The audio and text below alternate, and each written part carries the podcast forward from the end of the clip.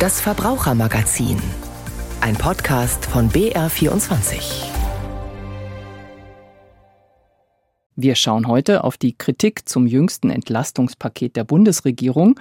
Wir ärgern uns über die Abzockmasche privater Parkplatzbetreiber und ein Psychologe erklärt uns, warum die digitale Welt neurotisch macht und wie wir aus diesen Neurosen am besten wieder herauskommen. Am Mikrofon begrüßt sie heute Tanja Zieger. Energie ist für viele Bürger und Unternehmen im Moment kaum noch bezahlbar. Und ein wenig Hilfe kommt jetzt von der Regierung. Bund und Länder haben sich vor wenigen Tagen auf ein Entlastungspaket geeinigt. Es ist ganz wichtig, dass wir die Bürgerinnen und Bürger unterstützen angesichts der enormen Preissteigerung. Und wir tun das mit 200 Milliarden Euro, die wir alleine zur Heruntersubventionierung von Strompreisen, Gaspreisen, Fernwärmepreisen verwenden. Allen ist klar, das wird nicht ganz auf das Niveau runtergehen, das wir vor dem russischen Angriffskrieg auf die Ukraine hatten, aber es wird eine Steigerung sein, die eben nicht so enorm ist wie das, was mancher als Rechnung gekriegt hat und wo er befürchtet, das kann ich ja niemals bezahlen. Und ich glaube, dass die Bürgerinnen und Bürger genau verstehen, dass das auch klug ist, dann sich an, auf etwas zu orientieren, was uns längerfristig begleiten wird, aber zu verhindern, dass die Bürgerinnen und Bürger ihre, mit den Rechnungen nicht klarkommen. Und ich bin da ganz zuversichtlich, das ist schon eine enorme Summe. Das kann jeder gut verstehen. 200 Milliarden Euro neue Schulden zur Subventionierung dieser Preise sind ein Wort. Und das waren die Worte des Bundeskanzlers Olaf Scholz zum jüngsten Entlastungspaket. Die Kritik dazu ließ auch nicht lange auf sich warten. Eva Ellermann fasst sie zusammen. Der energiepolitische Sprecher der Unionsfraktion im Bundestag, Andreas Jung, fordert, die Gaspreisbremse müsse schon im Januar spürbar werden. Die Lücke müsse jetzt geschlossen werden. Die Bundesregierung hält auch nach den Verhandlungen mit den Ländern daran fest, dass der Gaspreisdeckel für die Normalverbraucher erst im März kommt, eventuell rückwirkend zum Februar.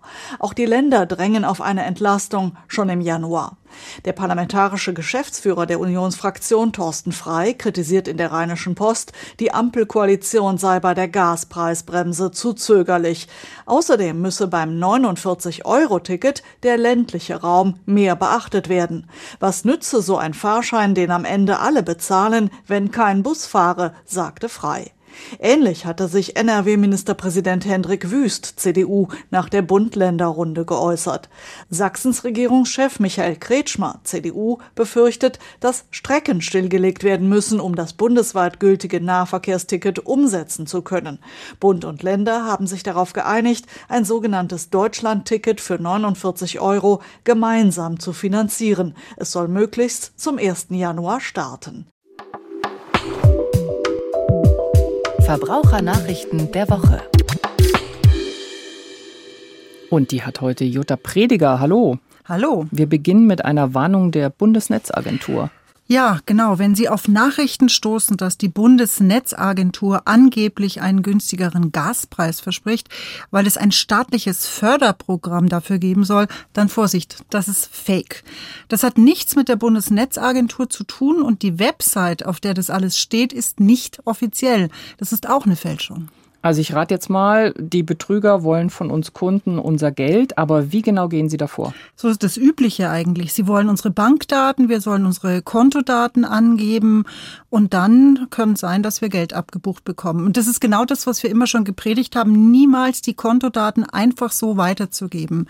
Auch wenn man in der Regel sich das Geld ja wieder zurückholen kann, zumindest eine Zeit lang von der Bank, aber das macht eine Menge Arbeit und auch viel Ärger. Gibt es auch gute Nachrichten für Verbraucher in Ja. Dieser Woche? Einige. Zum Beispiel, dass in Nürnberg und in der Region im Oktober der Gasverbrauch ganz stark gesunken ist. Und das liegt nicht nur an den viel zu warmen Temperaturen im Oktober, also im Vergleich zu den Vorjahrestemperaturen, war es nämlich 3,4 Grad wärmer dieses Jahr, sondern das liegt auch daran, dass die Menschen und die Unternehmen kräftig beim Gas gespart haben.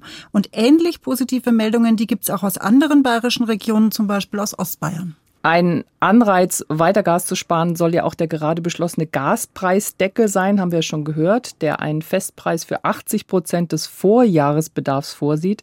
Für den Rest müssen die Kunden dann den regulären, sehr teuren Preis bezahlen. Das heißt, je kleiner der Restverbrauch, desto weniger muss man zahlen, oder?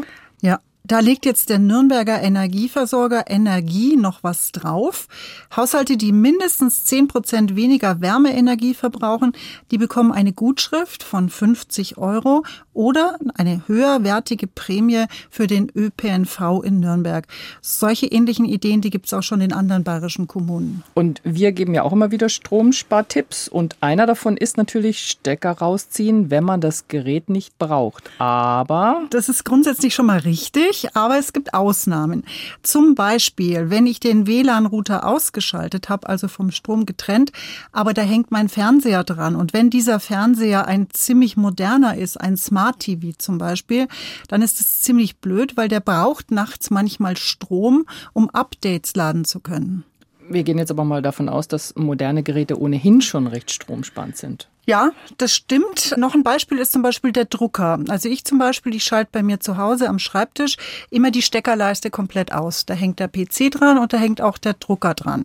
Weil das ein ziemlich einfacher Drucker ist, ist es in Ordnung. Da kann ich wirklich den Strom komplett ausschalten. Aber wenn dieses Gerät ein Hightech-Gerät wäre, zum Beispiel ein richtig schicker neuer Drucker, dann sollte man vorsichtig sein, denn beim Neueinschalten, also wenn dieser schicke Drucker dann wieder Strom bekommt, dann reinigt er sich möglicherweise und braucht dafür sehr, sehr viel Strom und Tinte.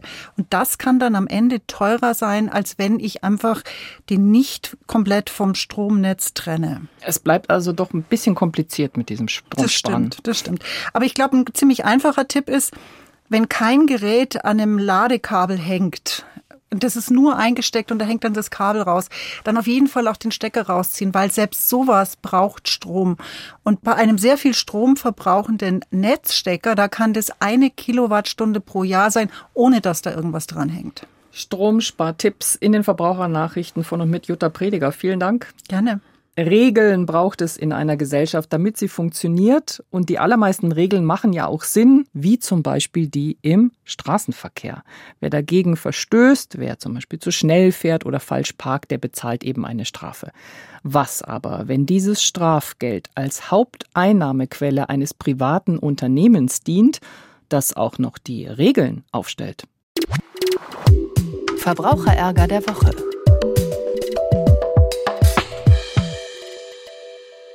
Christine Weber wohnt in München. Ihr bevorzugter Supermarkt liegt um die Ecke.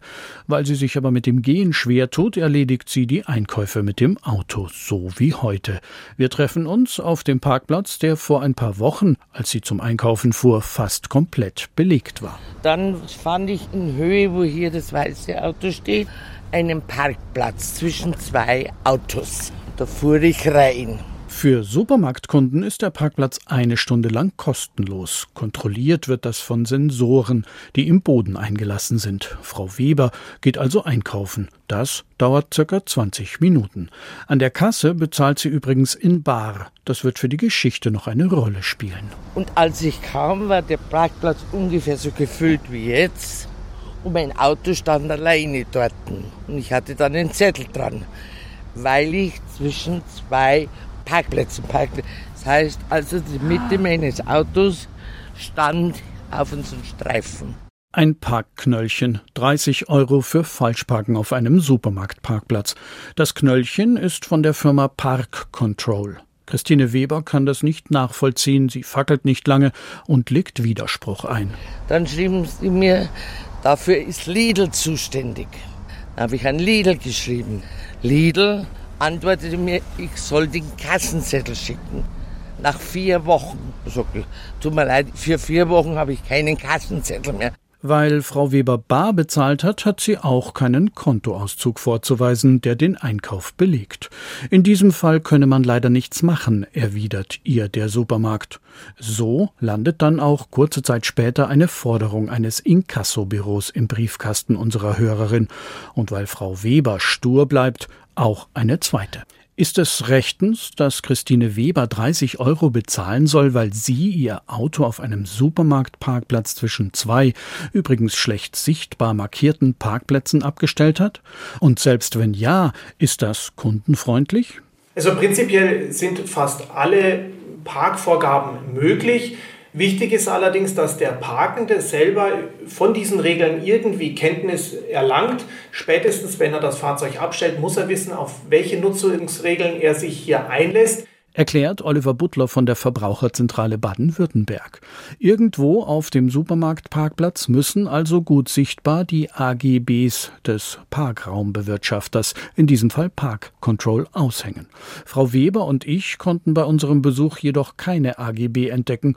Oliver Butler kennt solche Fälle zuhauf. Und wenn hier Parkschilder mit AGB ganz klein gedruckt am Ende des Parkplatzes irgendwo aufgestellt werden, am Pfandautomaten erst dieses Schild zu finden ist, dann ist im Moment, wo der Kunde sein Fahrzeug abstellt und abschließt, sind diese Bedingungen nicht in diesen Parkvertrag quasi mit einbezogen worden und dann gelten diese überhaupt nicht, sodass dann letztendlich eine mögliche Strafzahlung nicht zulässig wäre.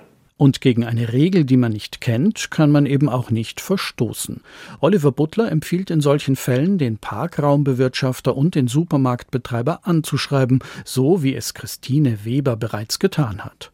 Was ihm als Verbraucherschützer auch auffällt, man muss feststellen, dass oftmals die Parkplätze einfach viel zu klein gekennzeichnet sind und die Autos die letzten 20 Jahre einfach breiter geworden sind. Und insofern braucht nur einer in einer großen Parkreihe einmal ein bisschen leicht nah an die Linie parken, sodass sich dann das nah an die Linie parken fortsetzt, bis dann einer eigentlich den letzten freien Parkplatz sich da reinquetscht und dann zwangsläufig auf der Linie steht.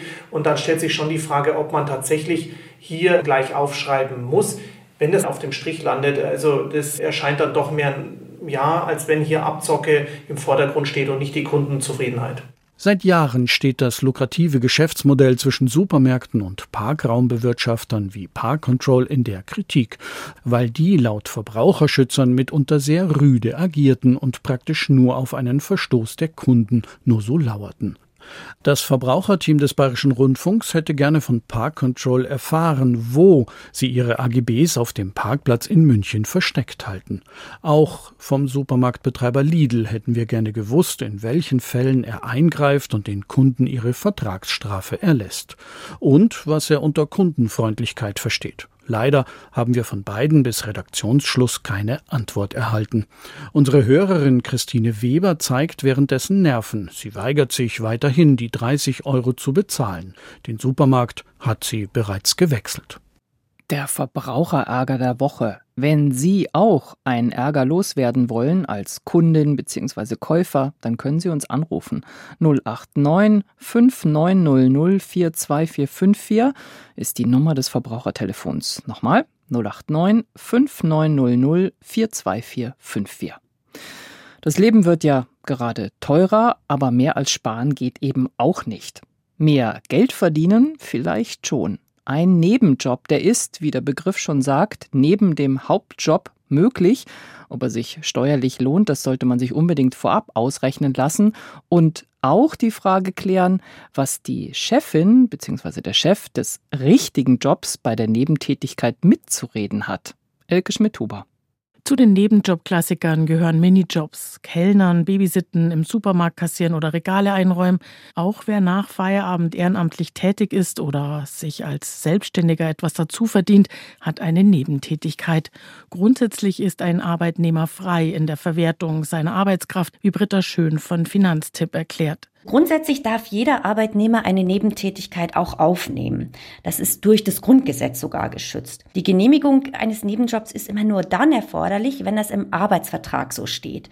Bevor jemand also einen Nebenjob annimmt, sollte er einen Blick in den Arbeitsvertrag werfen und da gibt es meistens eine Klausel, in der drin steht, dass man die Nebentätigkeit anzeigen muss und das ist auch zulässig und das sollte man in diesen Fällen auch tun. Wenn diese Meldepflicht unterlassen wird, was kann dem Arbeitnehmer passieren?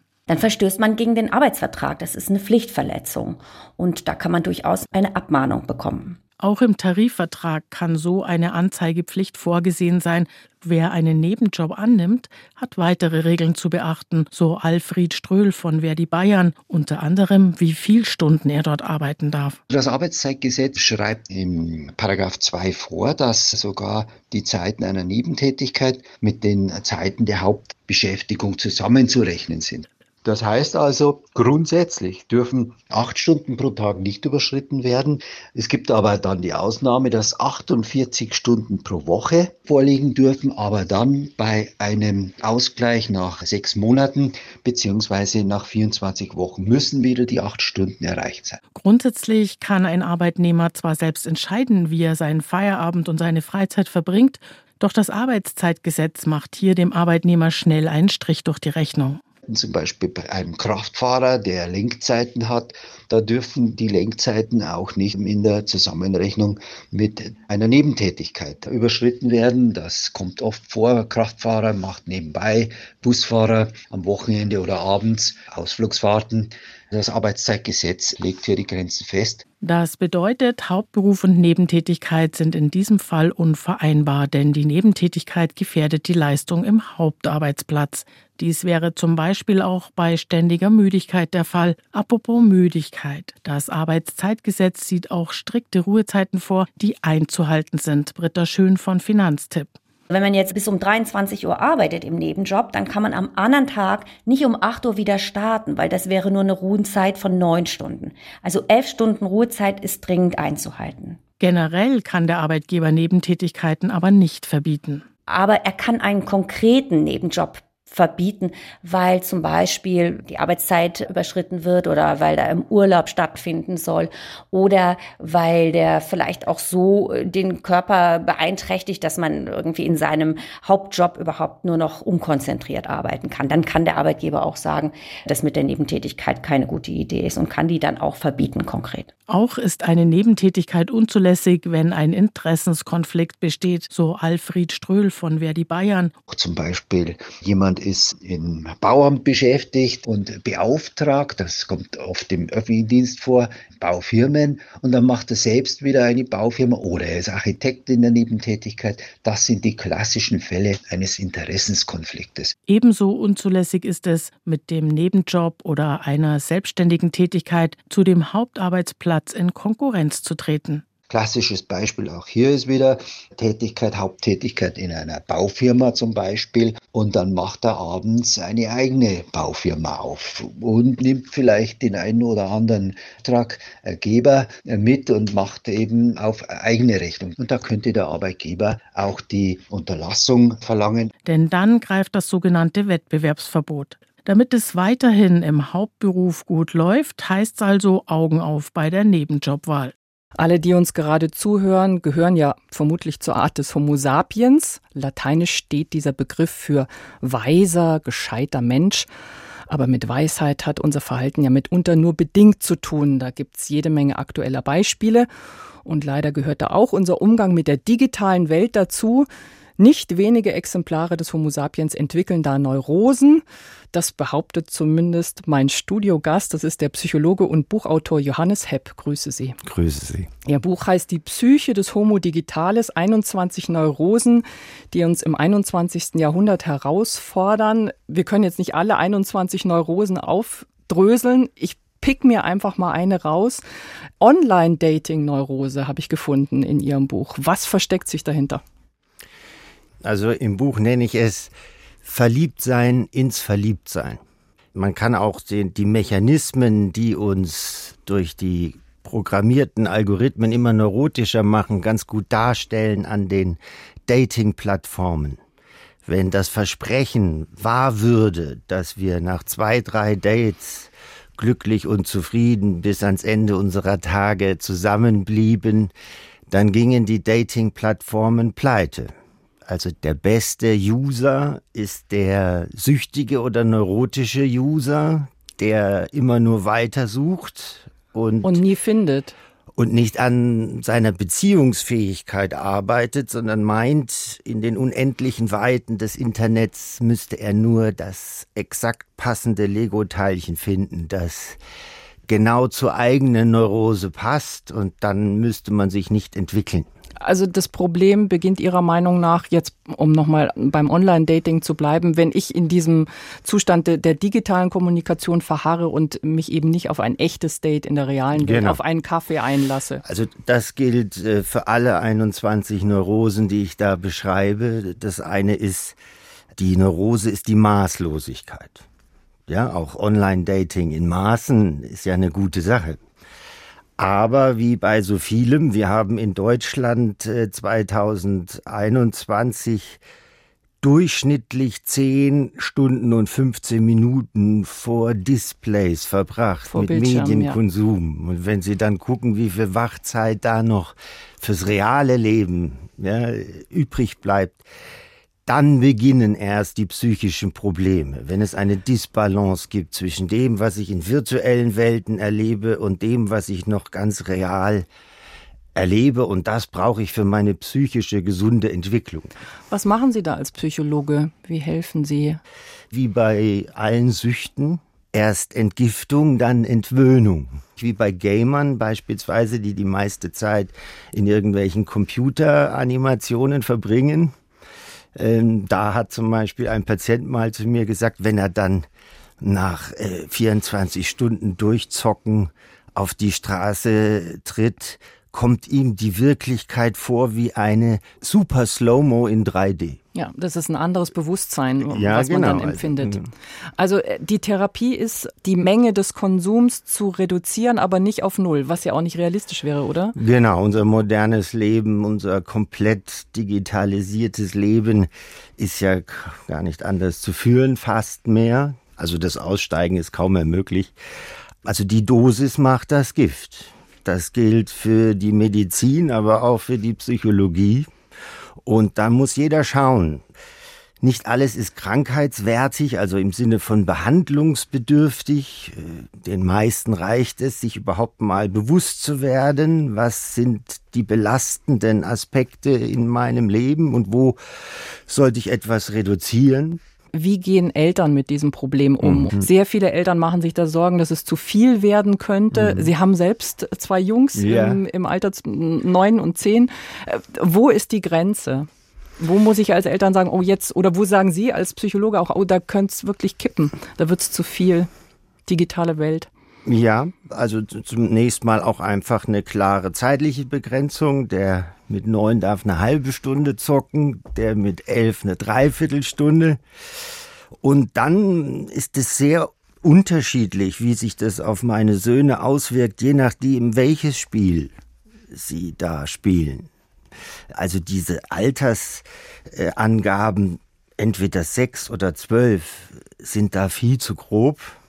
Und dann habe ich mich mit auseinandergesetzt und ich habe gemerkt, also wenn das Spiele waren, wo man immer knapp das nächste Level erreicht, aber natürlich in einer halben Stunde spielen kommen sie nie aufs nächste Level. Da müssen sie exzessiver spielen. Ach, sind sie dann großzügig mit der äh, Zeit? Nein, sondern sie mussten andere Spiele spielen.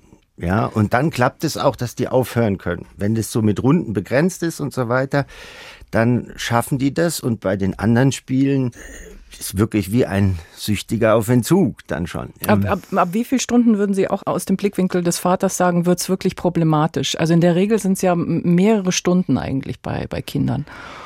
Ja, aber auch alle Kinder sind unterschiedlich. Ich möchte noch sehen, dass die aussteigen können und sich äh, für die Welt interessieren. Ja, es geht ja darum, dass wir uns nicht nur in virtuellen Welten auskennen und uns nur dafür begeistern können. Also dieses kindliche Staunen und sich begeistern können das am Strand beispielsweise, ja, dass man da äh, nach Muscheln sucht oder was immer. Wenn das noch gegeben ist dann sehe ich noch keine Gefährdung.